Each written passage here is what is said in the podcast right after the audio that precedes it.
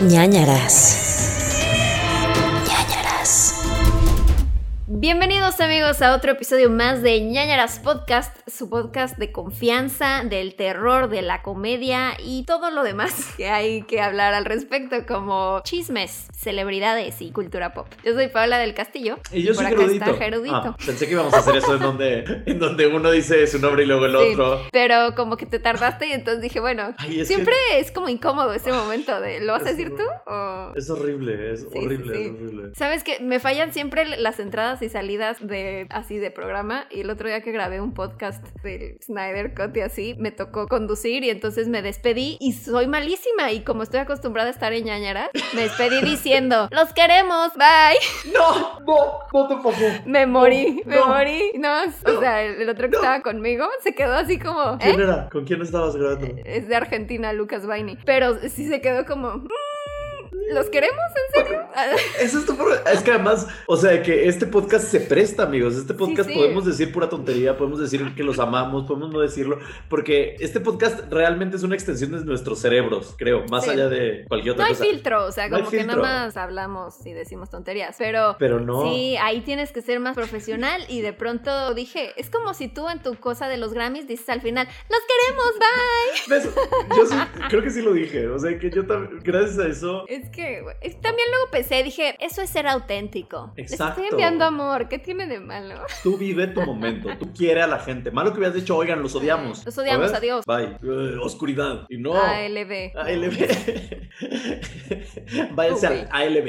Este, ALB. No, bien. Yo creo que estuvo bonito. Yo creo que está bien. No creo que tengas que sufrir. Yo creo que lo hiciste bien. Confío en ti. Ay, siento que hace mucho que no grabábamos. Es que hace mucho no grabábamos, dos semanas. Ah, claro. Es que sí, ustedes lo están escuchando. No ha habido ninguna pausa, pues, pero nosotros, como teníamos una semana adelantada, nos atrasamos un poco. Ahorita ya estamos como a la par, y entonces sí, pasó un tiempo sin grabar. Nosotros- Yo ya tengo pelo chino, ya Sí, soy una nueva persona. Ajá, nosotros hemos cambiado mucho, es lo que te iba a decir. Tú ya eres pelochina. Pero ahorita que me estoy viendo, si están viéndolo en YouTube, en el video, siento que parezco D'Artagnan hoy. ¿Hoy? Como un No. mosquetero, como que se me ve un chino, pero como de Francia en la época del Renacimiento. Ahí. Cuando te sientas así, recuerda la foto de Amanda Miguel. Sí, Y ya con eso ya no te puedes sentir Exacto. mal, ¿sabes? exacto. Ajá. Entonces. Porque eso. según yo, aparte los mosqueteros son del Renacimiento.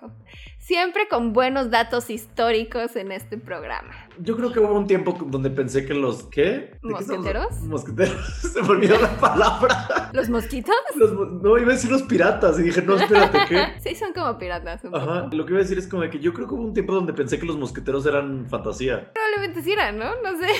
No, No. Sé. ¿D'Artagnan existes? Confírmanos. No sé. Ay, es que ese es el problema de cuando tú y yo hablamos, que no nos... Gente, si nada más habláramos de los casos, tal vez seríamos muy como informados del tema, pero como hablamos de otras cosas que no hay forma de prepararnos, o sea, no es como que había manera de prepararnos sobre los mosqueteros el día de hoy. No. Entonces, no quiero Yo solo ser- me acuerdo de la película del hombre de la máscara de hierro con Leonardo DiCaprio y espero que haya existido. Bueno, o sea, no, porque la pasó muy mal, pero amamos a Leo. Sí, amamos a Leo. Y tenían unas espadas padrísimas, ¿no? Como que tenían como Sí. una cosita de plata que cubría el nudillo. Eso me parecía muy divertido y muy homosexual. No sé por qué, pero siempre me gustó. sí está un poquito. Ajá, es como de que, ay, sí te voy a pegar, pero no quiero joder mi manicure, ¿sabes? Ajá, perfecto. Ajá, exacto. Entonces, también de piratas, creo, porque tengo un paraguas que tiene ese. Me dieron cuando lo de los Piratas del Caribe. Sí. Y lo amo mucho porque agarras mejor el mango del paraguas. En ese caso, en esas épocas, en la espada, ¿no? Entonces, aplausos al Ay, diseñador. no. D'Artagnan es un personaje literario creado por Alexandre. Dumas. Te lo dije. Te dije que no existía. Pues a lo mejor y sí existió. Ah, O es que cuando lo dijiste, real pensé Como que- Sherlock Holmes, ¿no? No, Arthur Conan Doyle. Eso sí sé que Ya sé, ya sé. No, pero, oye, es que ya no sé. Ay, Dios. O sea, me hiciste dudar muchísimo de que hasta por eso lo dije. Yo también dije, a lo mejor y sí, así de que María Antonieta y los mosqueteros, nadie lo sabe. Ñañaras, el único podcast en donde realmente pensamos que los mosqueteros existieron en algún momento. Compruébenlo, a ver, digan A lo ver. contrario. ¿Quién tiene la evidencia? A ver, Yo adelante. tengo otros datos. ¿Mm? A ver. Pruébamelo, pruébamelo, quiero ver. Quiero ver. Amigos, perdónennos. De verdad, perdónennos y gracias por seguir aquí después de 75 episodios en donde claramente no hemos aprendido nada. Nada de historia tampoco. ¿Te ha pasado algo de terror? Siento que me pasó algo de terror, pero no me acuerdo. Mm, no, últimamente no. Ah, ya sé que me pasó, sí, me ¿Qué? pasó algo de terror. Y dije, me tengo que acordar y qué bueno que me estoy acordando. Tuve un sueño terrorífico, amigos. Ay, se te trepó el muerto. Algo así vi que tuiteaste. Ajá, sí y no. Porque dice, a ver, a ver, veamos, platiquemos. Cuando se Ajá. trepa el muerto, es como una parálisis de sueño. Sí. ¿no? Entonces tú estás acostado, estás dormido y no te puedes mover. Y ya estás despierto, pero no te puedes mover, y no te puedes mover, y no te puedes mover. Y eso es una parálisis de sueño. Yo lo que tuve fue una especie de sueño lúcido recurrente, ¿ok? Ok. ¿Qué me pasó? Les voy a contar mi sueño brevemente, resumidamente, porque sé que les cagan las intros larguísimas. El punto es que yo estaba en Cancún, por alguna extraña razón, viviendo la vida, celebrando el cumpleaños de Pame Gogel. Estábamos ahí festejando, ta, ta, ta, ta, ta, ta, ta. Y de repente, por alguna extraña razón, yo tenía mucho sueño. O sea, esos días estuve muy cansado porque tuve una semana pesada. Y en mi sueño también estaba cansado. O sea, me acuerdo de que yo me tiraba al camasto y decía como que "Ay, me quiero dormir tantito. Y entonces me iba a otro lugar y así. Y entonces, eventualmente camino y estoy yendo como a, estaba en Cancún en un hotel, al parecer, no sé qué hotel, no tengo idea, nunca había ido. Y entonces voy caminando como que hacia mi cuarto, quiero suponer, cuando de repente una mujer que es como, como rusa o polaca o europea. Ucraniana. Ajá. Ucrania, no sé. El punto era que blanca, de pelo rubio, pero muy rubio, en un traje de baño azul. Ajá. Ay, ya, cada vez que la escribes es menos terrorífica. O sea, pensé así de que pelo negro, como No, no, no, no, rubia. No, pero de y luego en pero bikini pálida. azul. Pero imagínate la pálida, pálida, pálida, y es sol de Cancún. O sea que Ajá. mínimo serías roja. Pero, pero es rusa.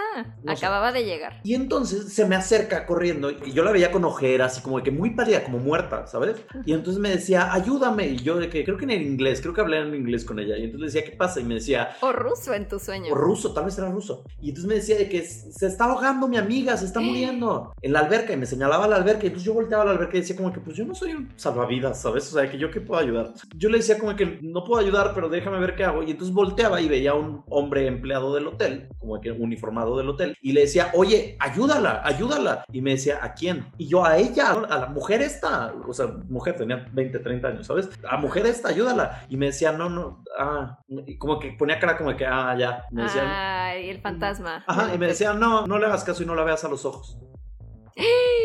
Pero tú Y ya yo- lo habías visto, viste sus ojeras. Sí, yo le vi los ojeras y los ojos y dije, ya me, ya me atrapó. Pero bueno, le dije como que, ok, tengo mucho miedo. Y me dijo, sí, se aparece de vez en cuando, pero qué bueno que no te metiste a la alberca. Y yo, ok, No, qué bueno que no soy buen samaritano. Entonces, el- mi egoísmo y falta de querer ayudar al otro funciona en mi sueño. Y entonces, Ajá. le agarro la mano por extraña razón, porque yo ya estaba panicado. Entonces, le agarro la mano al del hotel y le digo, llévame a mi cuarto, por favor. Please, llévame a mi cuarto. O sea, que yo, güey, de que... me- Y el güey así en- de no me contrataron para Ajá, llevar ajá. a los clientes a su cuarto. Le enseñaba mi tarjetita del cuarto y me decía, sí, yo te llevo. Y entonces empezamos a caminar, como que en el hotel. Y entonces, conforme íbamos caminando en el hotel, de repente, como que este hotel empieza a volverse laberintoso, ¿sabes? De que voy a la izquierda, pero otra derecha y otra izquierda, y nunca acababa el hotel y subía unas escaleras, pero seguía en el mismo piso. Ay, eso he soñado mucho y es horrible. Horrible. Y entonces yo le decía al hombre este como que, ¿qué está pasando? ¿Por qué no estamos llegando? Y me decía, es que ya nos atrapó. Ay, no, por haber visto la ojera. Ajá, y yo la veía a lo lejos y veía que empezaba a caminar hacia mí y yo dije, a la puta ver, perdonen mi francés o mi ruso. Y entonces empezaba a caminar más rápido y le decía, güey, vamos a salvarnos. Y le decía, no voltees, camina y lo vamos a lograr tú y yo. O sea, que el empleado del hotel y yo éramos de que ya hermanos del alma, de que ya éramos mejores amigos, de que... Ajá, Claro, iban a sobrevivir juntos. Sí, yo, yo, yo- y yo iba a lograrlo, ¿sabes? Y en eso despierto. Y entonces volteo a ver y estoy en mi cuarto y yo de que, ah, verga, fue una pesadilla, ¿qué pasa? Y entonces me acuerdo que estaba acostado sobre mi brazo y entonces volteo a ver mi brazo, veo mi tatuaje, todo bien, veo la puerta abierta y digo como que, bueno, ya, X. Y entonces me despierto y me doy cuenta que no estoy en mi cuarto, que en realidad estoy soñando todavía. ¿Pero viste tus manos? Sí, vi mi, no, no mi mano, pero mi brazo. Mi- mis Ah, ok. dedos estaban hacia abajo, entonces no vi mis manos, mis dedos, porque sabemos que esa es como la forma de identificar. Ajá. Vi mi brazo, pero no mis manos, o sea, no mis dedos. Me levanté y dije, puta, estoy soñando todavía. Y dije, no, despierta. Y entonces otra vez como que despertaba y yo, "Ah, ya, bueno, se logró. Y otra vez. Y entonces Mm. empezó a pasar esto durante unas siete veces, que empecé a sentir mucha impotencia y mucho sufrimiento que decía, es que ya necesito despertar y no puedo despertar. Entonces yo pensaba, ok, ñañaras, me entrenó a esto. Y entonces, Ay, no, ¿es neta? ¿Pensaste en el podcast? por supuesto, por supuesto. Bien. Y entonces corría hacia la pared, o sea, que cabeza contra la pared. Y dije, ¡Ay! putazo de que ah, así. Y entonces, en el momento en que me golpeaba contra la pared, despertaba otra vez. y no era el despertar real. Fui al baño, me eché agua en la cara, ¿sabes? No funcionaba. Cerré los ojos con toda mi fuerza y los abría, y los cerraba y los abría, porque eso hace que el cuerpo tenga esta memoria que eventualmente tu mente no distingue que sueño o no, y entonces puedes abrirlos en la vida real, ¿no? Entonces, Porque sabes tantos tips. porque me ha pasado varias veces lo del sueño lúcido. Y ya, eventualmente desperté como que sudando, ya sabes, de todo el, la adrenalina que viví. Y fue horrible. Y ya, nada Y más. no que- la volviste a ver. Y Badía me comentó en tweet, en Twitter, porque puse como que acabo de tener ese Vi sueño. que te preguntó del hombre este del Ajá. sombrero. Y me preguntó del hombre del sombrero. Y yo, no, no, no era un hombre del señor, era una señora rusa en traje de baño. y ya nunca me contestó. Fue como que, ay, este pendejo. ¿Sabes? Sí, de, ay, yo estoy investigando algo Él- real. Él, ya y tú sales que- con tus tonterías. en investigación profesional. Y yo de que, no, era una rusa. Era una rusa con traje azul. Lo siento por hacerte perder el Ay, tiempo, ay, Badía, ay. siempre. Y ya, ese es mi sueño paranormal que tenía que contarles esta semana. Ay, oye, estuvo muy fuerte. Sí me ha pasado eso de los sueños lúcidos, pero creo que no así tan profundo como a ti. Eso de siete veces ahí estar de ya, No, ya. Pero sí es horrible cuando sabes de es un sueño y ya no quiero estar aquí. ¿Qué, haces? Sí la sufres. ¿Tú tuviste algo paranormal? No, no, después de estas historias del ultratumba, todo bien de mi lado. Qué bueno, qué bueno. Que siga así. que siga así tu vida. Ah, ya ves, el estrés laboral, el estrés. Ay. Creo que es como el principal factor, ¿no? De para cuando te pasan cosas así, de que tienes parálisis mientras duermes y esas cosas, porque estás muy estresado. Entonces. Desestrésense, amigos. Ay, Sí, porque además tu mente está corriendo todo el tiempo, pero además tu cuerpo está tan cansado que entonces tu cuerpo quiere descansar, pero tu mente no. Y entonces estoy formulando esta hipótesis eh, en el momento. O sea, que no me hagan caso, podría no tener nada de sentido, pero me suena lógico, ¿no? Sí, que- o como cuando, por ejemplo, pasa de que vas a tener un examen o una presentación y estás tan como pensando en eso, pensando en eso, que no descansas, No porque descansas. estás todo el tiempo soñando, literal, en la presentación, en lo que vas a decir. Pues eso. ¿Quieres empezar con tus precomoniciones o tu recomendación? Ah, la prequemonición, la prequemonición. Vamos a prequemonizar Ujú. que va a pasar algo, algo relacionado a la plastilina. Ok, puede ser plastilina mosh. Acabo de pensar plastilina mosh. Puede ¿Sí? ser, sí, sí. Estaría o muy bueno. plastilina así, Play-Doh, da igual. Yo estaba pensando en bolígrafos, algo con plumas. O sea, Ok. sobre todo la marca Bic me suena en mi mente ahorita. Nosotros en papelería. Nosotros fuimos, Plastilina, Bic, ok. fuimos a Office Max y dijimos de aquí sacamos la precomonición Sí. semanal. Listo. Recomendación. Mi recomendación de esta semana tiene que ver con mi caso de hoy. Es Room.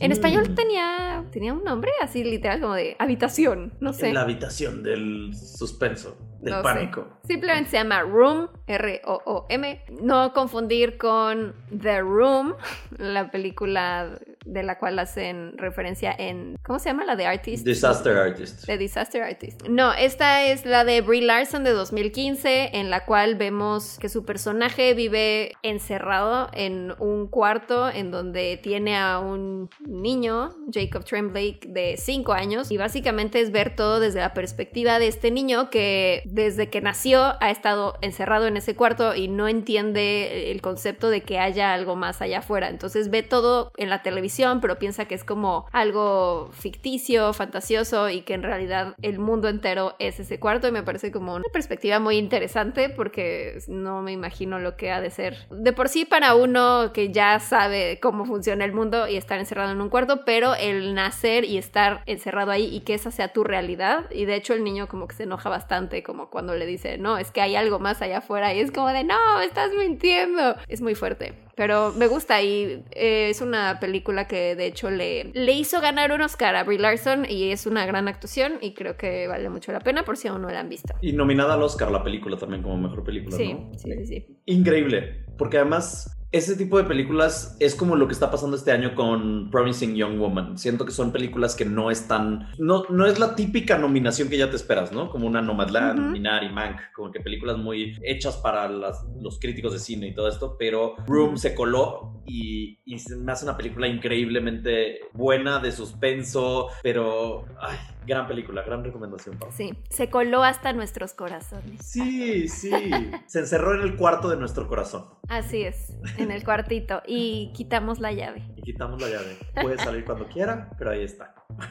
Sí, puede salir cuando quiera, ¿eh? no está encerrado. Yo les voy a recomendar una película del año pasado, antepasado, 2019. Se llama. Saint Maud. Órale, ¿qué es eso? Saint Maud es una de estas películas, ya saben que de repente existen estas películas que son súper de A24, ya sabes, como de Ajá, que sí. artísticas. The Witch, Hereditary, Midsommar, de los creadores de, ¿no? Y entonces, pues bueno, esta película es inglesa, es un terror psicológico religioso, se llama Saint. Maud, trata de una enfermera que se llama Maud y que se vuelve, como que se obsesiona, tienen que cuidar a una mujer de avanzada edad que tiene cáncer. Y entonces esta enfermera religiosa se obsesiona, pero todo está como que muy marcado con iconografía religiosa y es este terror psicológico y suspenso y como que no sabes qué está pasando y la vieja está loca y de repente tiene como momentos muy extraños y es todo una metáfora y es una locura. La verdad está muy buena, te crea como un muy buen ambiente, las actuaciones están muy chidas. No es mi tipo de película al final del día, pero la aprecio por lo que es y sé que si eres una persona de que te gustan este tipo de películas, te va a gustar mucho, ¿no? Saint Maud, no sé, la verdad. O sea, yo fui a las oficinas una vez más. Ya sabes que me encanta ir a las sí, oficinas sí, de, de las distribuidoras de cine Claro. a que me la prestaran para que la pudiera ver. No sé si hay otros lugares donde la puedas Ok. ver, ¿ok? ¿De qué año es? Es del 2019. Saint Maud. Ok, A ver. ok. Déjenme ver si no hay. ¿Dónde ve? Vamos a ver si hay como que. Si está en alguna plataforma. Ah, miren. Se supone que se estrenó en España en febrero de este año. En España, al parecer, ya está en Amazon y en Netflix. Entonces, no sé si se pudiese ver aquí en México en otro lado. Tal vez sí, tal vez en Amazon pueda rentarse, ah. ¿no? No sé. Eh, creo que aquí en México se llama Perdóname Señor. Ok. Perdóname Señor. Suena bien, no sabía de ella. Pero, entonces, ¿crees que es, si por ejemplo te gustó The Witch, es una buena sí, opción? Sí, sí, sí, sí, sí, sí, sí, está muy creepy, la verdad. Ok. Y... O sea, de que tiene un ambiente siniestro y, que te hace sentir incómodo, pero no es de jumpscare y de ahí te No. va el susto y así. No hay jump scares, es mucho de ambiente, mucho de ambiente. Eh, sí hay de repente sangre, de repente hay cosas creepy, de repente hay, este, te digo, todo este, el final es increíble. Spoiler alert, se mueren. Ah. Ay, no, No, les voy a no. spoilear, no les voy a spoilear, pero si pueden verla, Saint Maud, Maud se escribe. Saint. Maud. Sí, la voy a ver. Listo. Y ya, es todo, ¿no? Es todo. Bueno, antes recordemos que eh, nos pueden seguir en redes sociales Mm. como Nanaras Podcast. También nos pueden enviar sus ñañaritas, sus historias de cosas que les hayan pasado a ustedes a nanaraspodcast.gmail.com porque recuerden que cada mes tenemos un pan de moño, que es la sección en la cual hablamos de estas historias con algún invitado. Puedo hacer un paréntesis que no debería de hacer y no debería de hacer en este podcast y ¿Sí? enfrente tuyo. Ajá. No, no enfrente tuyo, sino que enfrente de la gente. ¿Qué? Gente, quiero aclarar una cosa y voy a evidenciar lo que está pasando en nuestras vidas, porque no se me hace justo, no me parece justo que seamos recriminados por algunas cosas que no están en nuestro control. Ustedes nos han dicho, yo les he preguntado, tú les has preguntado, ¿quién quieren ver en Pandemonio? ¿A qué invitado quieren tener? Y ustedes nos sugieren personas, ¿ok? Ustedes nos dicen, quiero ver a fulanito, ni siquiera voy a decir los nombres, pero nos han dicho, queremos ver a tal, a tal, a tal. Nosotros, Paola y yo, estas semanas hemos tratado de contactar Tres o cuatro. cuatro Ajá. personas distintas que ustedes nos han pedido para grabar los siguientes pandemonios y tenerlos ya grabados y que Vela los pueda editar con tiempo y que no haya como prisas. De esas cuatro personas, solo una nos contestó. Sí. Una. Los demás que se supone que nos siguen en redes y que son amigos y sí, yo te echo la mano. Sí. O nos dejaron en visto o ni siquiera tuvieron la decencia de decir, no, la neta no queremos estar en tu podcast. Nos odiamos, Sí, neta, ñañas. no. ¿Sabes? No eres Bueno, entiendo, entiendo que a veces es difícil decir Yo no que entiendo. no. Yo no entiendo. Yo no entiendo. Me molesta y lo tomo como un ataque personal, para que lo sepan. Pero sí, es complicado. Sepan que cuando tenemos invitados es una labor de convencimiento y de buscar a las personas y que se logre ese momento especial para ustedes. Y sí, estamos trabajando en tener invitados padres, pero mm, no, tal vez no todos quieren salir en Tal ñañaras. vez no, no- Ustedes creen que somos más importantes de lo que realmente somos, creo, amigos. Entonces, eso, para que lo sepan, cuando nosotros intentamos invitar a alguien, a veces dicen que no, o ni siquiera dicen Sí. que no, nada más, no nos, nada más nos ignoran. Era importante para mí decir ese paréntesis. Muy bien. Y próximamente Y- voy a decir los nombres, ¿eh? Si en un mes o dos no nos vuelven a contestar, voy a decir los nombres y voy a empezar a quemarlos para que sepan que conmigo no se juega y con este podcast menos. Ay, ok, está bien. Estás muy enojado. Sí, estoy muy enojado. Es que me parece una falta de educación y de respeto. O sea, yo no cuando. hay respeto. No hay respeto.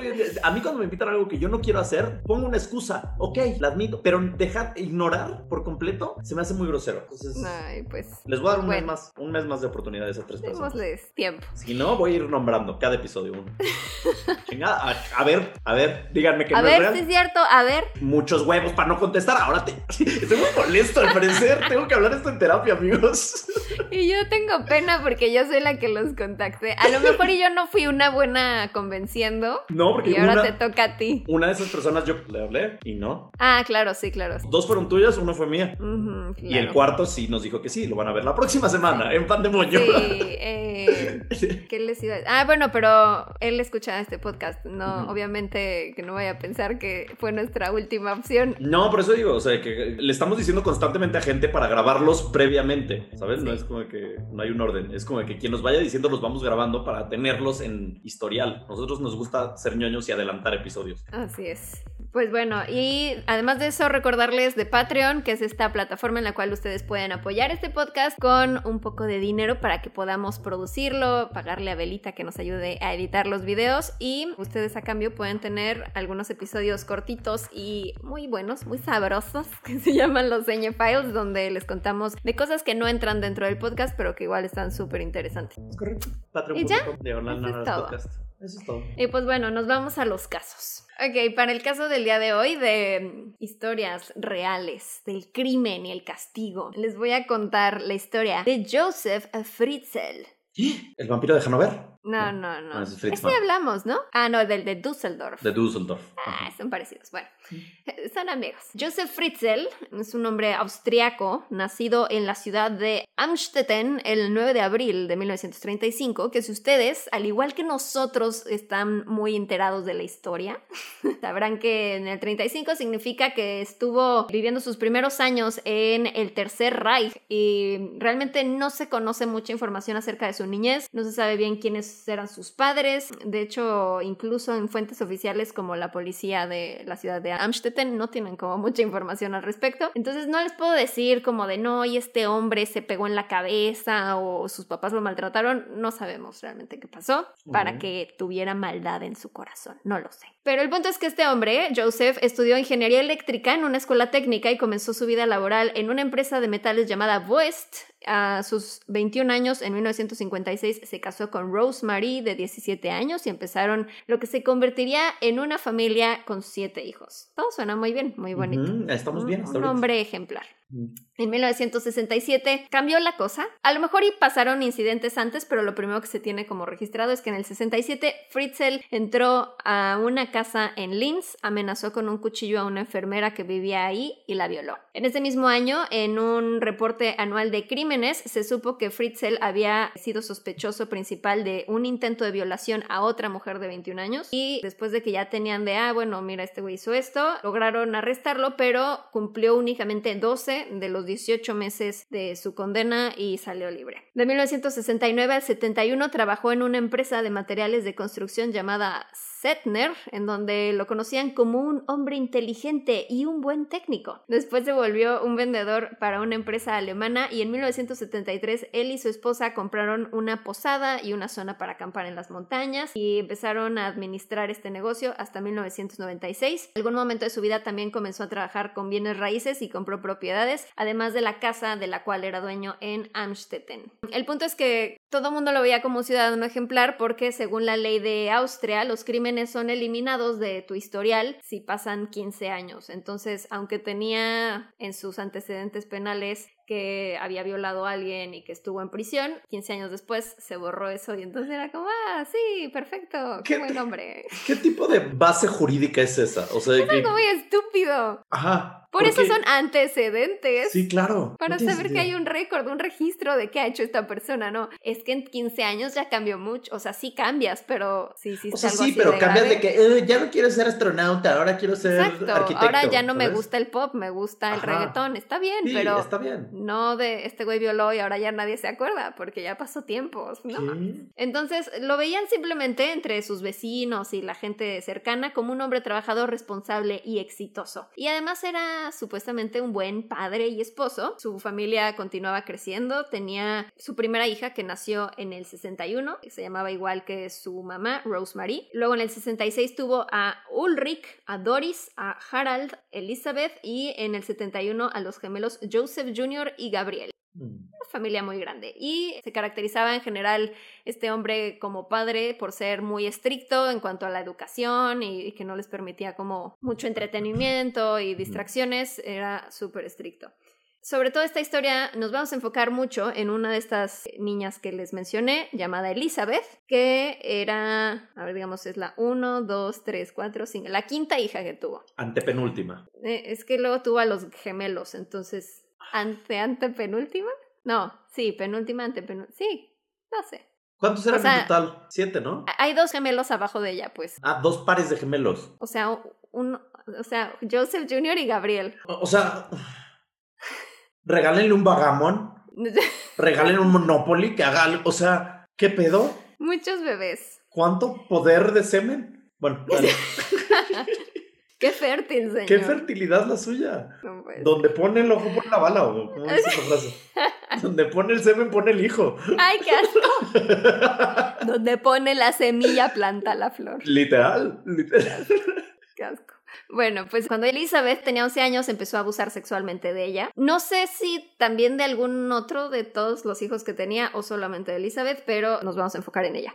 Elizabeth ya era una alumna muy retraída en la escuela, no tenía muchos amigos, siempre se alejaba y su mejor amiga comentaba que pues Elizabeth siempre como que decía, no, ya no puedo jugar, ya me tengo que ir, pero tengo que ir a mi casa. Y ella, la mejor amiga, no conocía al papá de Elizabeth, pero sabía que era como una figura súper fuerte y dominante en su vida y siempre le decía, no, es que mi papá es muy estricto y no me deja y así, ¿no? Un año después de que comenzaran los abusos, Joseph Fritzl tramitó un permiso para construir un refugio nuclear en su sótano, como muchos hacían durante esa época, porque ya era la Guerra Fría, y de hecho le pidió al Estado apoyo, porque pues era común como de, oye, es que me quiero proteger por si acaso tener un refugio, y entonces el Estado dijo, oh, muy bien, un hombre ejemplar que quiere proteger a su familia. Y violarla también de dinero. paso. Sí, Ajá. entonces lo ayudaron y él pudo construir este refugio, este sótano búnker para otros fines. No para proteger a su familia. Con los contactos que Fritzl había acumulado a lo largo de los años de trabajo, logró conseguir vigas de metal, excavadoras y todo lo necesario para un verdadero búnker. Tan solo la puerta pesaba más de 300 kilos y el resto de la construcción estaba meticulosamente planeada para aislar hasta el ruido. Ay, qué miedo, volteé a verte y tu cara de... Elizabeth ya con 18 años intentó huir varias veces de su casa, pero siempre la cachaba Joseph y entonces la volvía a regresar. Y dijo necesito tomar medidas más serias para que esta muchacha no se me escape de la casa así que en 1984 le pide ayuda a Elizabeth de oye ayúdame a instalar esta puerta pesada que tengo aquí en el sótano y entonces ella dice ah bueno ok papá y ya baja al sótano para ayudarlo a colocar esa puerta. Y lo último que supo lo último que vio es que vio un trapo encima de su rostro Cloroformo. que la estaba sedando por completo, quedó inconsciente y de pronto despertó y ya estaba encerrada en este búnker. Lo que no había entendido era que literal le estaba ayudando a su papá a poner la puerta, poner como el último paso que tenía que hacer para poder cerrar bien este O sea, búnker. Cavó su propia tumba. Literal. Y Room. entonces ayudó a este güey a que la encerrara dentro de esta prisión en la cual estuvo los próximos 24 años de su vida. ¿Qué? Recuérdame cuántos años tenía, Tenía cuando entró. 18, 18. Ojalá. Ojalá. No mames, toda tu vida, güey. Qué horror. Toda tu adultez Bueno, joven. sí, tu joven adultez. Ajá. Qué espantoso. Rosemary, la esposa de Joseph y mamá de Elizabeth, reportó la desaparición de su hija, pero Joseph le dijo, no, es que se escapó. De hecho, se unió a un culto religioso. Y la mamá así de, ah, ok. ¿Qué pedo con esa Como señora? de, si tú lo dices. ¿Qué pedo con esta señora que no se da cuenta de con quién está casado? Sí, no, qué pedo, güey. ¿Qué? O sea, ¿qué clase de señora no va y le echa una limpiadita al sótano? ¿No? Sí, también vieja puerca. Vieja puerca. O sea, de que señora sucia, de que, güey, limpia su casa también. Sí, ¿Pudiste- güey, o sea, ¿En 24 años no se te ocurrió pasar una escobita? sí, de oye, hay que limpiar el búnker por si un día necesitamos entrar a ese refugio. Pues mínimo hay que llevar unas latitas de comida enlatada o así para. Y también los demás hermanos, o sea, que yo si tuviera un búnker, Claro. ¿cómo lo usaría? O sea, que para jugar y no sé qué, o sea, que le avisaría a la gente o tendría, checaría que no me pudiera quedar encerrado, pero sí lo usaría muchísimo, de que invitaría pedas ahí, ¿sabes? Con que el búnker Sí, sería el si no, búnker. no se escucha nada además, entonces está poca madre porque puedes hacer fiesta y tus papás se enteran, ¿no? O mínimo bajas algún día. O sea, se me hace muy cañón que nadie nunca se enteró en 24 Nadie años. nunca, nunca. Pero sí, como la película de Parásitos, literal, igual como un búnker del cual nadie sabe y está ahí una familia entera. Pues bueno, entonces él dijo, no, se unió a un culto religioso y de hecho le pidió a Elizabeth de escribe unas cartas, di que te vas a ir con tus amigas, que no te busquen y entonces pues, la niña hizo caso, puso de no me busquen, me voy ir del país, estoy bien. Entonces Joseph, un mes después de que había desaparecido Elizabeth, le entregó esa carta a su esposa, a Rosemary, pues ya, ya dijo como de bueno, pues está bien, ya no hay que buscarla porque mínimo sabemos que está bien y pues ya. ¿No? Mm, Esperemos que sea feliz. No sé si eso es algo muy de mamá austriaca, porque en México sería de ni madres, No. ni hijo, te regresas. Te regresas. como de que, ¿No? ¿dónde estás? Sí. Como de pues que sea feliz y ya. Ah.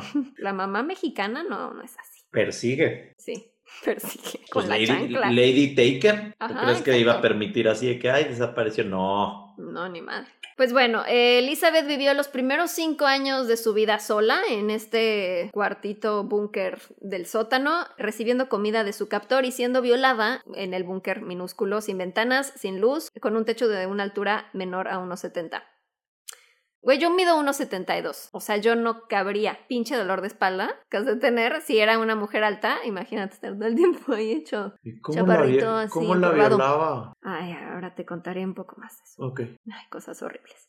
Joseph la obligaba a ver porno y actuar esas escenas tres veces por semana, al menos, y a veces lo hacía varias veces el mismo día. ¿Qué, qué pedo que es como tres veces por semana? Es como una rutina, así de, ah, hoy toca lunes, miércoles, jueves, oh, perfecto, ¿no? Ajá. O sea, qué mamada.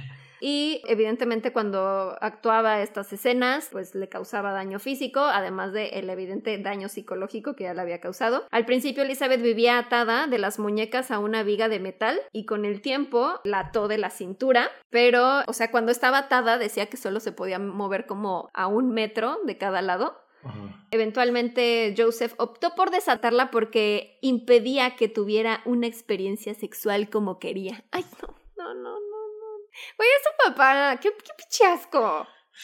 No entiendo. No O sea, es que no cabe en mi mente estas cosas, no, me da mucho asco y no entiendo. En 1988 Elizabeth quedó embarazada por primera vez por su captor violador padre. Con su hijo slash hermano. Exacto, Su hermanijo. su hermanijo. Ajá. Él mismo fue el que recibió al bebé, porque pues sí, no es Ah, como que iba también, a traer a una claro, enfermera, ¿no? Claro, partero. él fue el partero eh, de una hija, una niña llamada, bueno, él le puso el nombre, eh, nombre Kirsten. Mínimo Kirsten, güey, me estoy confundiendo mucho con estos nombres. Kirsten. Kirsten. Ok. Bueno, a lo largo de los años la familia siguió creciendo. No fue suficiente un bebé. Elizabeth quedó embarazada nuevamente en 1990 de Stefan, en 1992 de Lisa, en 1994 de Mónica, en 1996 de Alex y de otro bebé que eh, falleció a los tres días de haber nacido y que de hecho Joseph lo incineró en el horno del sótano. Y en 2002 de Félix. ¿Cinco? Uno, dos, tres, cuatro, cinco. Más Kirsten. Seis. Seis y se murió uno. Siete. ¿En ese búnker? ¿Cómo ¿Qué cabían? ¿Cómo cabían en el búnker? Justo a eso voy, porque el espacio era tan pequeño que pues ahí vivían todos, era de 35 metros cuadrados, pero Joseph permitió que excavaran más espacio con sus propias manos, Ah, haciéndolo crecer a 55 metros cuadrados. Qué chido, qué chido que, o sea, Wow. Imagínate que desayunaba con su esposa y su familia y luego Arriba. arriba y luego en la noche tenía cena con su familia topo, ¿sabes? Con la familia Topo, sí, que era su hija en realidad. Sí, Y sí. la mamá arriba de, ay, espero que mi hija sea muy feliz en donde quiera que esté ahora. Así como, ¿qué, qué pedo? What? Esto está bien crazy. Estoy Es hablando como, como cholo. Está Esto bien está bien crazy, crazy. loco. Loco, que agarren la troca y se aparquen al lado. Sí está bien crazy, man. Ay, no, sí está muy loco. Tres de esos hijos, Lisa, Mónica y Alex, fueron llevados a vivir a la casa con Joseph y Rosemary. O sea, como que dijeron, no mames, neta, no cabemos, please, o sea, ayúdanos. Y dijo, bueno, me voy a llevar a tres, pero solo tres. ¿Y cómo los justificó con la esposa? Dijo que los encontró en la puerta. Encontró a los bebés, bueno, a los, no sé aquí cuántos años tenían, tal vez así de que un año, dos y así. Los encontró en la puerta junto con una nota firmada por Elizabeth diciendo, son mis hijos, pero no puedo encargarme de ellos, por favor, cuídenlos ustedes. Bueno, bueno, la esposa es estúpida Pinche güey, ¿Ciega? estúpido él. Ajá. o, o qué pedo. O sea, no puedes. Y los hermanos, qué pedo también. O sea, ellos No, y se además así como de, ay, qué lindo, es un buen samaritano y un buen abuelo, está cuidando a sus nietos, entonces los adoptó. Y de hecho, tuvo que, o sea, como para que fuera más creíble su mentira, manejó varios kilómetros para enviarse a él mismo las cartas. Como para decir, mira, acaba de llegar esto. Y digo, si eran cartas que obligaba a Elizabeth a escribir, pero pues él mismo las enviaba. Y eh, nuevamente le, le decía como tú di que estás bien, que estás feliz y que qué bueno que pueden cuidar a tus hijos porque tú no puedes. Y entonces era como de, ah, pues no sé qué pasó, dónde está, pero mira, encontré esta carta. Es que como, perdón, perdón. Ajá. No quiero culparla ella jamás. Pero, ¿cómo puede ser que tengas tantos hijos y lo que quieras y nunca lo mates? O sea, yo después del segundo año empiezo a afilar mi uña y de que, de que en, güey, Wolverine, de que, ja, hacía la yugular.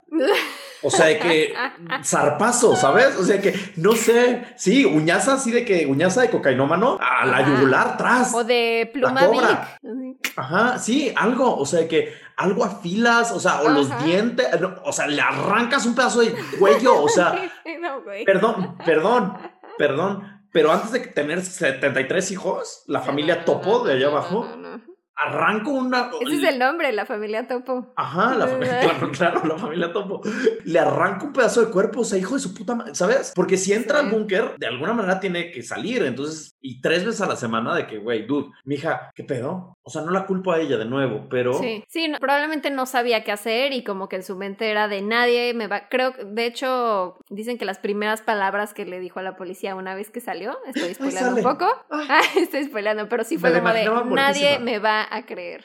Sí, no mames, o sea, ¿quién Te te, va vale- a creer de, güey, vale- estuve 24 años encerrada Te en vale casa de mi que no te crean, güey. Vas a estar afuera, pendeja. Ya spoileé súper el final. Perdón, y yo grosería, diciendo un buen de Este- groserías, discúlpenme. Spotify censura esto. Ajá. Durante esos 24 años, Elizabeth vivió encerrada, tres de sus hijos crecieron con ella y nunca habían conocido la vida fuera de la prisión en la que estaban. Solo medían el tiempo por las visitas del captor que los mantenía ahí, los alimentaba pero también los agredía y violaba a su madre todo el tiempo. Para mantener las apariencias, Fritzl encontraba cada cierto tiempo cartas de su hija Elizabeth, que encontraba entre comillas obviamente, por si solo están escuchando el audio, cartas que su hija Elizabeth les dejaba en las que ella decía que estaba bien, pero que no quería que la buscaran porque hacerlo solo les traería sufrimiento a ella y a sus hijos. En 2008 todo cambió porque Kirsten, la primera hija, se enfermó. Entonces, después de haber vivido varios años encerrada sin acceso a medicinas más que aspirinas y a jarabe para la tos, realmente ya tenía una enfermedad peligrosa y terminó en estado inconsciente. Y Elizabeth le rogó a su papá, captor violador, que mm, por favor la llevara al hospital. Él no quería y no quería porque dijo me van a cachar, pero después de muchos intentos lo convenció y para que nadie sospechara, Joseph dijo que encontró otra carta mágica de Elizabeth en donde decía que por favor llevaran a Kirsten al hospital y que era su hija, pero que ella no la podía cuidar otra vez y obviamente el buen samaritano de Joseph ayudó a su hija y a su nieta.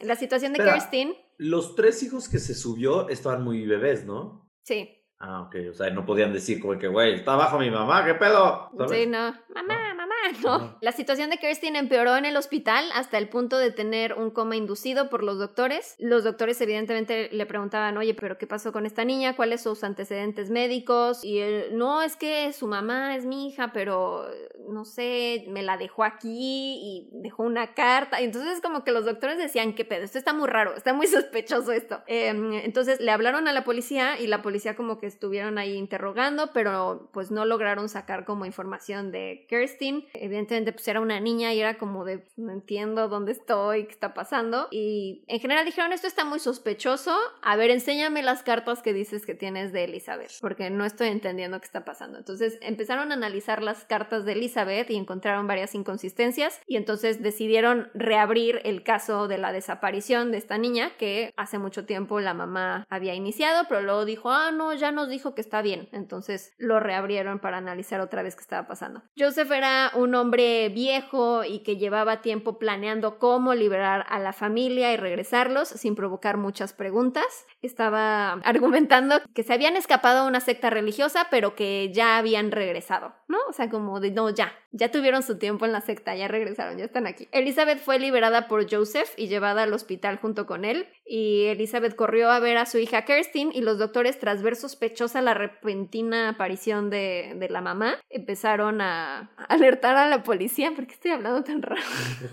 Me está trabando este caso. Le hablaron a la policía y dijeron, oye, ya llegó la mamá, pero está medio rara. Evidentemente estaba como súper flaca, como desnutrida y pues así como medio portándose rara. Entonces llegó la policía, la separaron y no creyeron historia de Joseph diciendo que aparecieron estos niños en mi puerta y no sé qué. Entonces dijeron, a ver, ven para acá tú, cuéntanos qué pasó. La llevaron a otro cuarto distinto y ahí la amenazaron con procesarla. Espera, no, no, no, no amenazaron.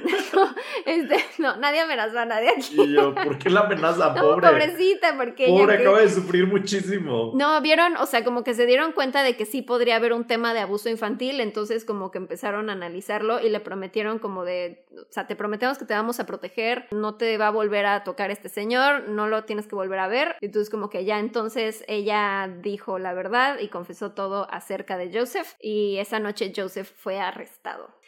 Qué paz. Joseph Fritzl fue declarado culpable y condenado a prisión por el resto de sus días. Iba escribí aquí de sus vidas. Todas las vidas que tenga. De sus múltiples vidas. Qué chido, qué chido. Aún se encuentra en la abadía Garsten, que es utilizada para prisioneros de cadena perpetua.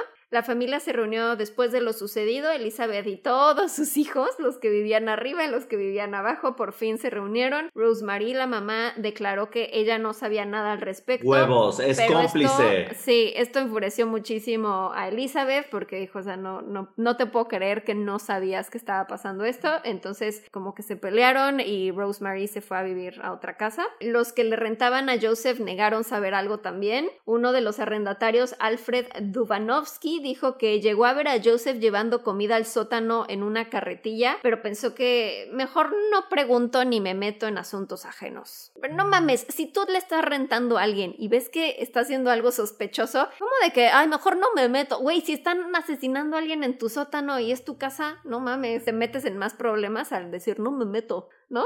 Malditos apáticos. Yo estoy enojado con Rosemary, la verdad.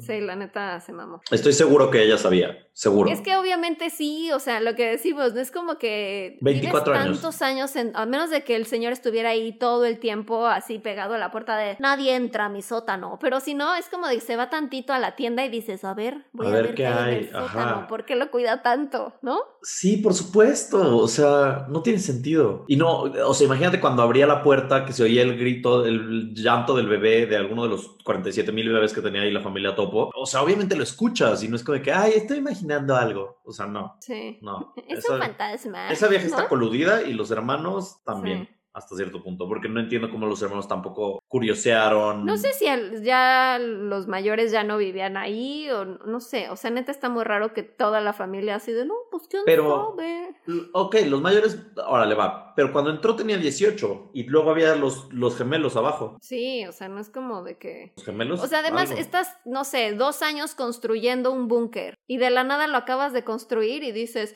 ya nadie baja ahí. ¿Por?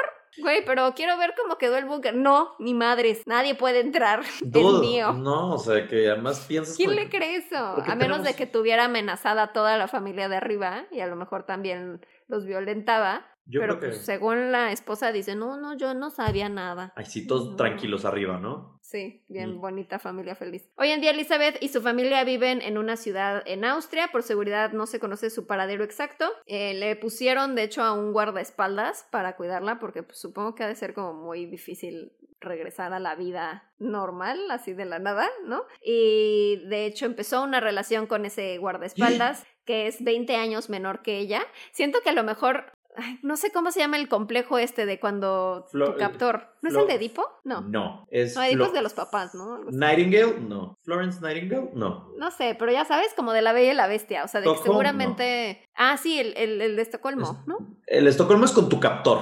Ese, ajá. Ajá. Siento que es algo así, porque a lo mejor y no tenía sentimientos por el papá, pero ya está como tan acostumbrada de alguien que me esté guardando, cuidando, ya sabes, o sea, como, pues por eso a lo mejor se enamoró del guardaespaldas, porque dijo, necesito esta figura presente en todo el momento, no sé, pero es un hombre 20 años menor. De corazón, que esta mujer vive en un penthouse. Ay, sí. O sea, que nada cerca de la tierra, que lo viva, que vea todo lo que tiene que ver. Sí, en el piso 50. Sí, sí, sí, sí. ¿No? Y de hecho sí hay, varias fotos de, del búnker y sí es horrible, o sea, es de que un micro pasillo, todo oscuro, súper bajito el techo, entonces es como que sí te da un poco de claustrofobia.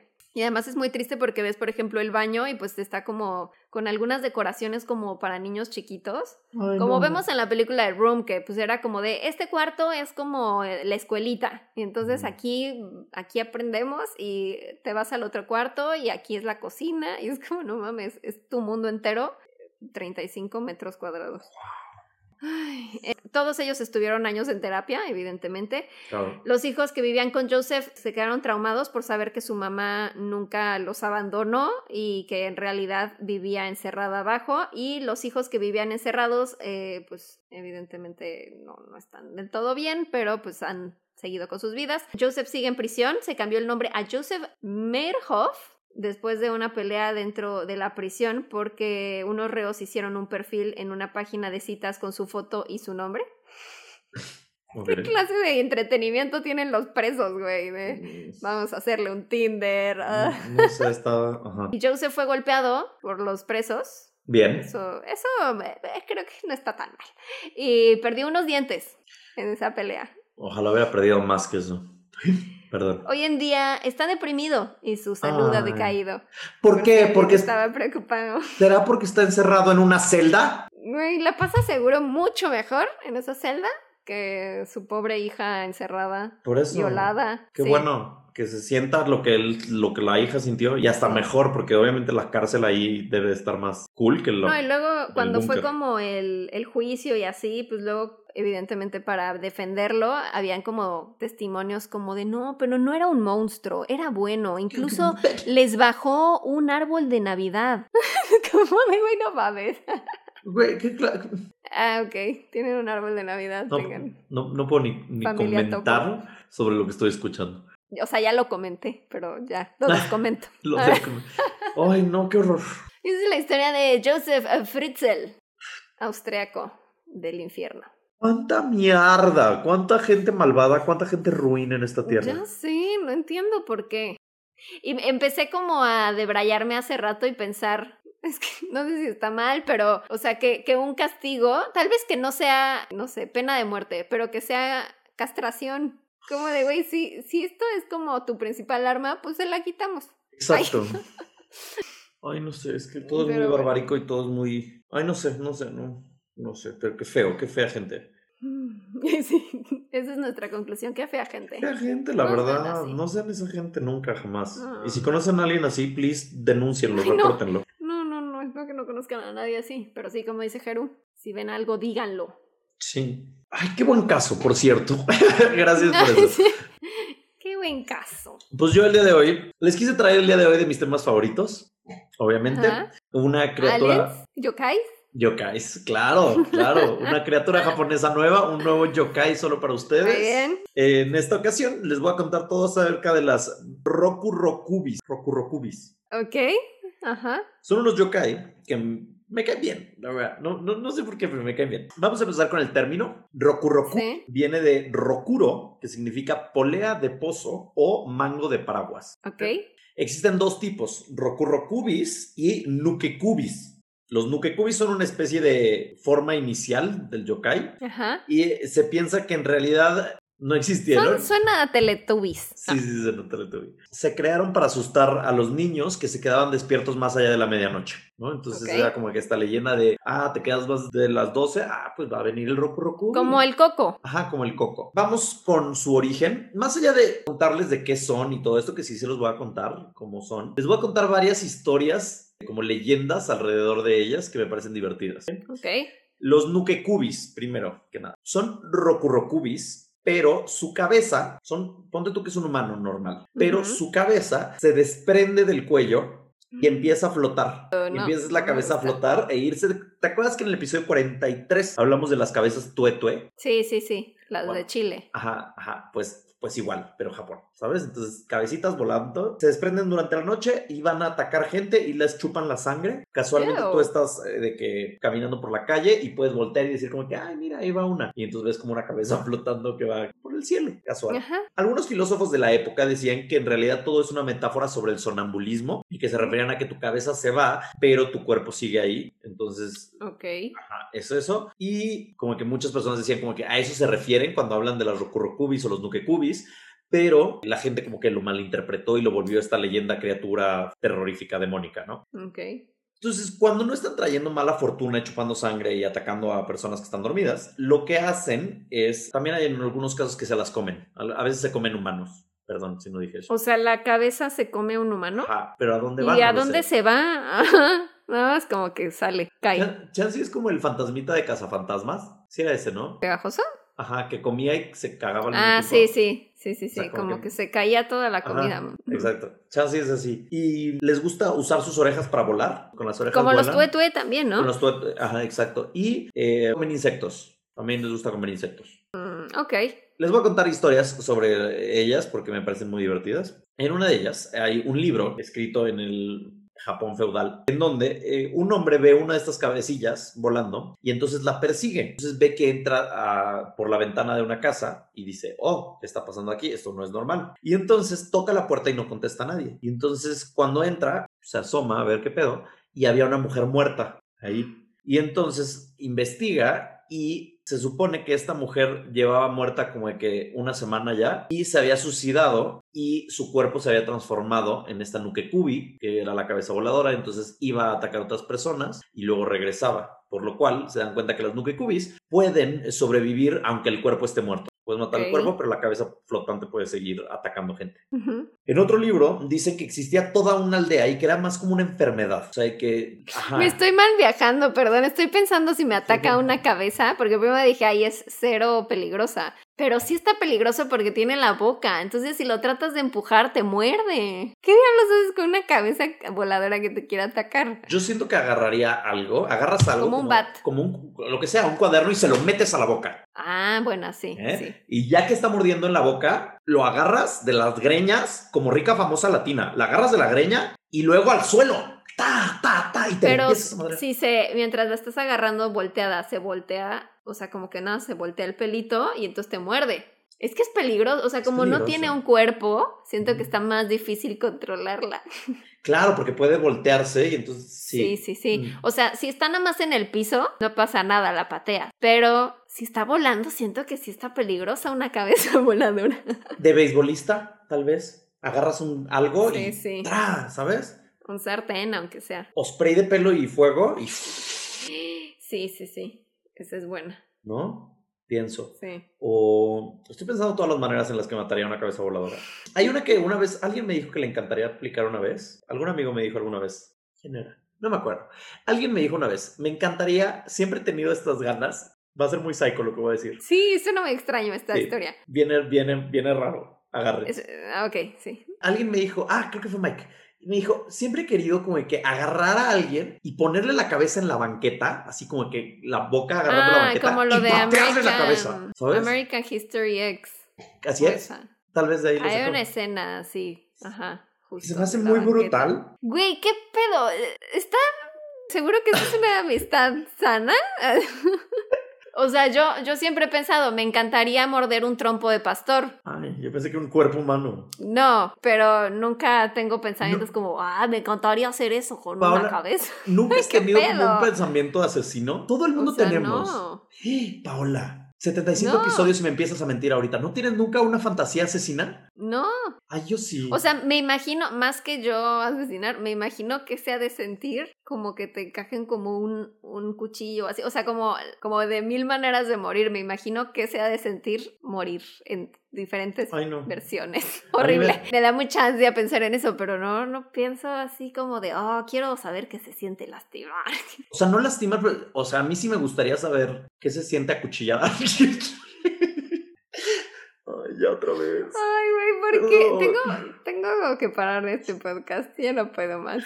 O sea, fíjate- o sea, no tengo que acuchillar a nadie, ¿sabes? O sea, que puedo acuchillar a un puerco y va- voy a cumplir mi fantasía psycho. Pero esa amistad sí me preocupó, ¿eh? Está fuerte, es que está muy brutal. Y Sí, es de American History sale Edward Norton, Ok, pues tal vez lo vio y se le quedó grabado y dice, tal vez. eso es lo que tengo que hacer. Y ya, nunca lo ha hecho, de que tiene dos hijas, ¿sabes? O sea, que Ah, es un qué gran padre de bueno que no lo ha hecho.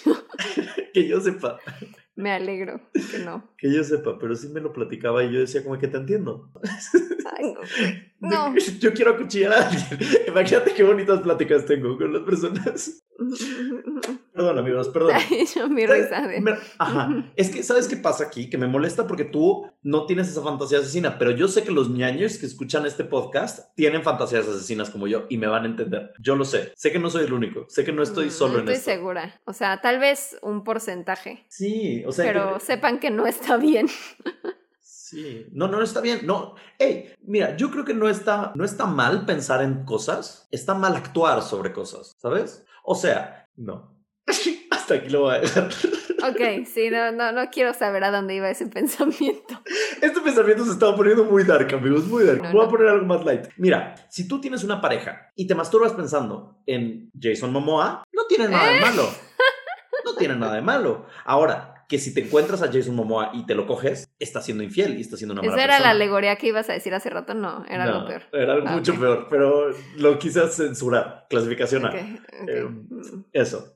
Bueno, perdón. Sigamos con las cabezas voladoras. Disculpen por este paréntesis mental. Ok. En otro libro. Ah, decían que había una enfermedad. Que Quiero que hables con tu psicóloga y le preguntes si es normal tener fantasías asesinas, porque siento que esto no está bien. Creo que el plan es que algún día deje el psicólogo, no extenderle años a mi terapia. Entonces no sé si voy a hacerlo. No, Yo creo que sí deberías. Ok, está bien. Próxima semana hablaré de este tema. Bueno, cabezas voladoras. Otro libro decía que había un pueblo lleno de personas con esta enfermedad, que es una enfermedad de que tu cabeza se desprendía del cuello y que los distinguías, como los distinguías, es porque todos en el cuello tenían una raya. Entonces, Ajá. esa raya, pues era donde se desprendía la cabeza del cuerpo. ajá. Y si llegabas a ese pueblo, era como muy común. Digo, te dabas cuenta porque tú llegabas al pueblo y todos, absolutamente todos, usaban bufanda o mascada o algo así para que no se les viera la raya. Inclusive niños. Como de vampiro. Ajá, inclusive niños de que traían sus mascaditas y así de que de Boy Scout. ¿sabes? Para que nadie los descubriera. En este mismo pueblo vivía un hombre que se fue a otro pueblo un día porque quería trabajar como en el clérigo, así que lo aceptan como sirviente, no sabían que tenía esta enfermedad, y se dedica a cuidar de los templos y un día uno de los padres que están en ese clérigo despierta y ve una cabeza en la noche y entonces se apanica y él hace lo que yo, rica famosa latina, le agarra la greña y la avienta por la ventana. ¿sabes? Y entonces, al día siguiente, el padre junta a todos y dice, oigan, me pasó esto, de que entró una cabeza voladora, ¿qué pedo? ¿Sabes? De que, ¿qué hago? ¿Alguien ¿Qué sabe? hago? ¿Qué onda? Sí. Y entonces volteó este güey Es normal que Ajá. entren cabezas voladoras. y volteó este Don Cuellos y dijo como de que, sorry, levantó la mano y dijo, fui yo, la neta es que en mi pueblo es una enfermedad, es muy común, discúlpame.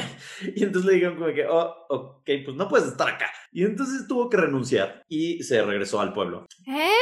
Ajá. Así, disculpe, yo fui, yo vi la cabeza que entró ayer, no fue mi intención, pero es una enfermedad que no puedo controlar. Ajá. Soy yo, yo soy la cabeza. Ya, yo soy la cabeza de esta, de esta iglesia. y, el, y el padre de que no, soy yo, no, soy yo. Soy yo, soy yo. Es Dios. Es Dios.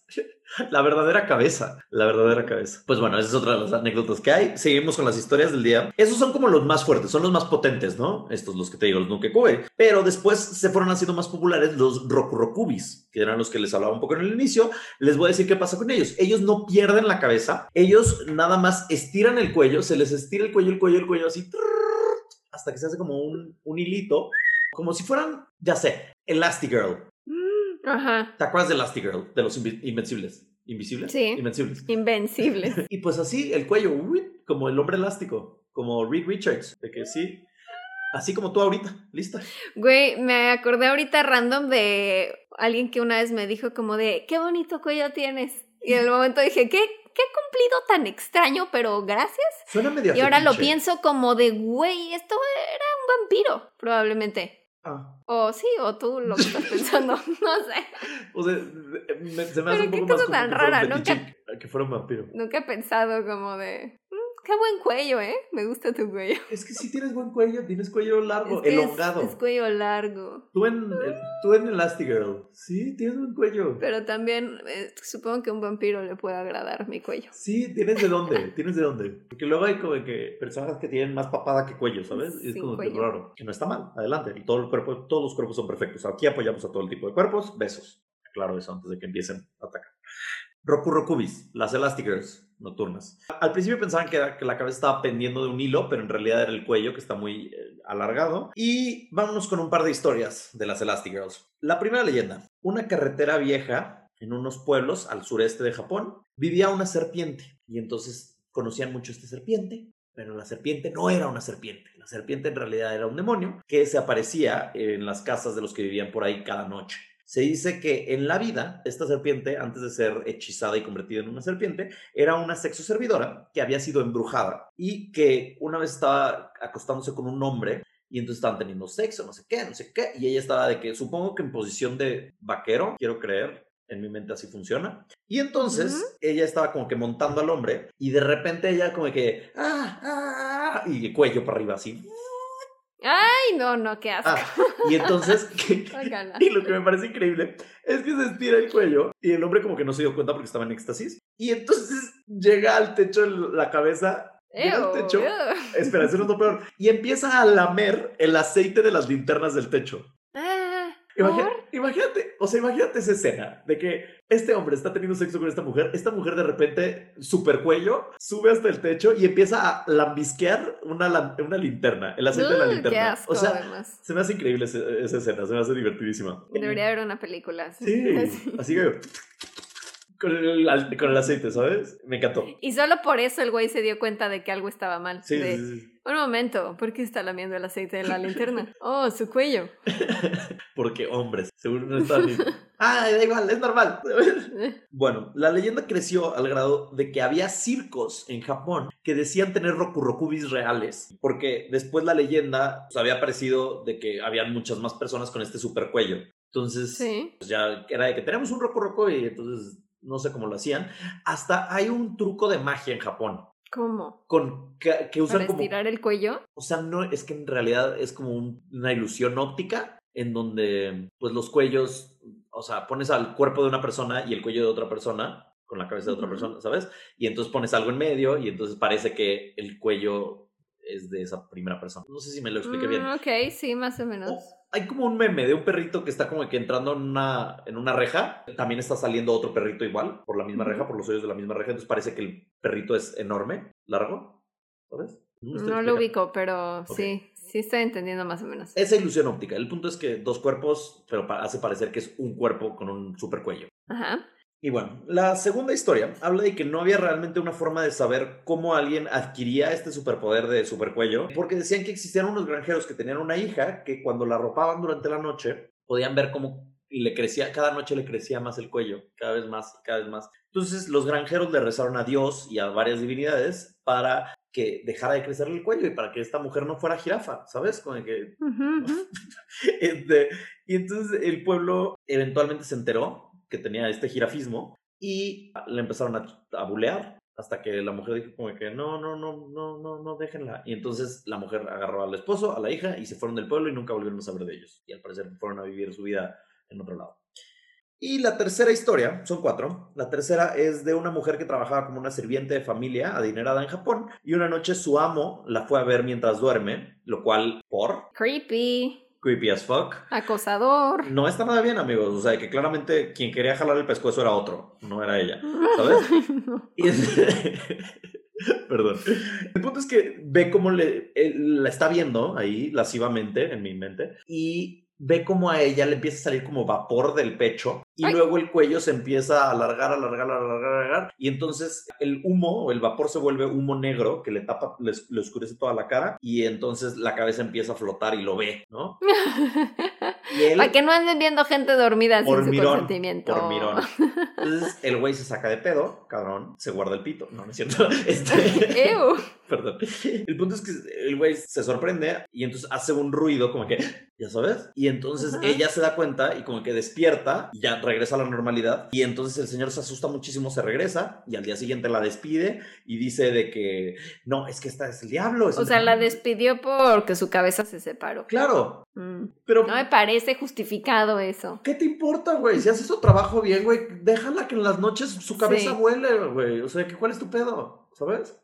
Y dicen que, era una que es una forma de ectoplasma también. Todo el humo. Ah. En la última historia habla de que había un monje que se había enamorado de una mujer, se escapó de su templo para casarse con ella y a los meses se da cuenta que ella tenía una enfermedad y entonces la lleva con doctores y entonces la trata de ayudar para curarla, pero se le acaba el dinero para tratarla y para comprarle medicinas, entonces decide que la mejor opción es matarla. Ah, ok. Porque de nuevo, los hombres son hombres. Sí. Y la mata, regresa al templo y dice como que, ay, no, se murió, pero yo no hice nada en el templo y conoce a otra mujer. Entonces conoce a esta mujer, se acuesta con ella y cuando está teniendo sexo, el cuello de esta mujer, girafismo, de que Elastigirl otra vez. Y entonces la cara de, la, de esta jirafa, mujer jirafa, se le transforma a la de la ex esposa. Además es Mystique. Ajá. Y entonces le advierte y le dice, te voy a perseguir el resto de mi vida. Ella, ella en Mariposa de Barrio, ella en Jenny Rivera. Y le dice te voy a perseguir por toda la vida a menos que remedies las cosas. Y entonces este hombre, pues como que se saca de pedo, entonces va con el papá de su ex esposa difunta y le dice, oye, tengo que confesar algo. La verdad es que asesiné a tu hija. Sorry, upsi. Mm, mm. Asesina a tu hija y no quiero que me persiga, pero esto pasó y no sé qué. Y entonces el padre, tú dirías, se enoja con él, lo mata, ¿no? Algo, no, el padre, mm. el padre voltea y le dice, ah, mira, te entiendo porque yo también maté a mi ex esposa. Ay, no, no, no. Y entonces, em, y le dijo, y la verdad es que, de hecho, yo maté a mi ex esposa para robarle todo su dinero porque era una mujer que tenía mucho dinero su familia, y la maté para quedarme con todo su dinero. Y después, años después, me enteré que como venganza de la muerte, cuando tuve otra hija, ajá, con otra persona, otra mujer, y cuando nació esta mujer, el karma la hizo una Roku Rokubi, que es esta mujer que se le alarga el cuello, y, y pues cuando tú la mataste, pues... O sea, es como una especie de castigo. Ajá, como una maldición. Que seas Roku Rokubi. Pues sí, al parecer. Y pues ya. Entonces el señor y el yerno erigieron un monumento, erigieron un monumento a ella y una tumba para que su alma al fin descansara y ya no los volvió a molestar, ¿no? Así que se libraron los dos asesinos bien.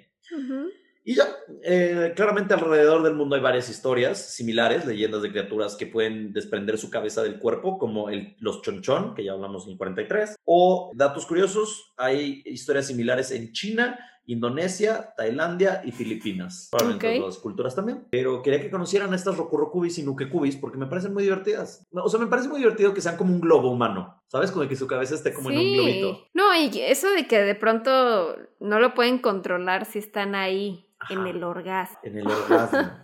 En el coito, en el sin respeto, en el fruto fantástico. Pero qué, qué, cosa tan rara. Pero sí me da un poco de miedo ahora pensar en, en, cabezas. Porque justo cuando fue el show en vivo, hablé de una cabeza y que nos reíamos de, ah, no mames, ¿qué va a hacer la cabeza? La pateas. Pero voladora sí me da miedo. No quiero ver una cabeza volada. Si rueda no está grave. O sea, sí te sacas un pedo, pero no está grave. La baloneas. Sí, no. Pero voladora flotante. Si vuela, me cago. Güey, no. Quiero ver una cabeza flotando. Sobre todo eso. Y como de está difícil de agarrar. Está difícil de agarrar, es lo que decías, ¿no? Em, sí. Yo y además me la imagino como que no vuela así como, como estática, sino como que va flotando arriba, abajo. Ay, no me da mucho. Como fantasmita de Mario. Sí, sí, me da em, miedo. Otra opción es, que yo pienso, agarras una playera o una prenda o una sábana, lo que, lo que tengas a la mano, y la extiendes con tus dos brazos y amordazas. Ah, Amordazas. esa es buena. Y amarras. O la agarras como con la sábana, la envuelves y ya. Ajá. Haces un nudo y ya tienes ahí la cabeza. Agarras una almohada, le quitas la funda y la afundeas. Sí. Estaría genial si tienes como una red para insectos, como de Animal Crossing, y ya nomás como la atrapas. Como Bolsas de mariposa, basura. y ya. Ah, sí. Bolsa- También. Sí, es. Pero qué tal que muerde la bolsa y se sale. Mm. No, pues con todo y el bote. Agarras el bote de basura atrás, como araña. Como araña. La, la entierras y te paras encima Sí. para que no se mueva la culera. ¿Tú matas hacia las arañas? No las mato. O sea, que lo que hago es. Mi papá tiene un muy bonito dicho que siempre me ha dicho desde pequeño, que es no destruyas lo que no puedes crear. Entonces, no me gusta matar a insectos porque no puedo crear insectos. Entonces, bajo esa filosofía de vida, lo que... he- es muy Oh. bonita, se me hace muy linda esa anécdota. Sí. Y entonces, lo que hago es, pues, nos enseñó de que agarras un vaso o agarras lo que sea, la atrapas, plato o una hoja de papel abajo, y entonces ya la puedes transportar y la avientas fuera, ¿sabes? Sin matarla. Entonces, eso es lo que hago. Es que a mí me da miedo cuando la vas a liberar, que siento que me va a atacar, como de ahora sí, hija de tú, y se me avienta encima. Sí. o en vez de correr hacia el lado contrario, viene hacia mí. No puedo, Uf, me da la horrible. ansiedad. Sí, te entiendo.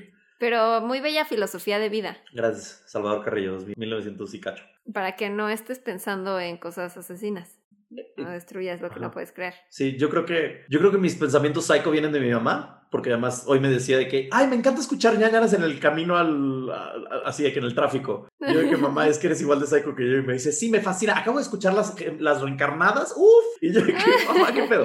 Y mi papá es bueno, entonces es como que la, por eso soy así. El yin y el yang. El yin y el yang, Muy bien. amigos, gracias. Pero voy a tocarlo en terapia, gracias por recordármelo. Me parece genial. Genial. Genial. Antes de irnos, quisiese saber tu frase de despedida y recordarles a todos que nos pueden encontrar en arroba Ñañaras podcast en cualquier red social y en el grupo de ñañers de Facebook. Acuérdense, por favor, de dejarnos comentarios si les gustaron estas historias, no recomendar el podcast nos ayuda muchísimo, que se lo recomienden a gente y que le digan a gente de que, oye, que te queremos en un pandemonio para que sientan la presión, porque si no, Sí. los voy a quemar. Ok, está bien. Nada más digo. Tu frase de despedida, mi ciela. Nada más es ñañaras. Saludos a la familia Topo. y la mía es ñañaras. No pierdan la cabeza, escuchen ñañaras. Ay. Gracias por escucharnos, amigos. Nos vemos la próxima semana. Adiós.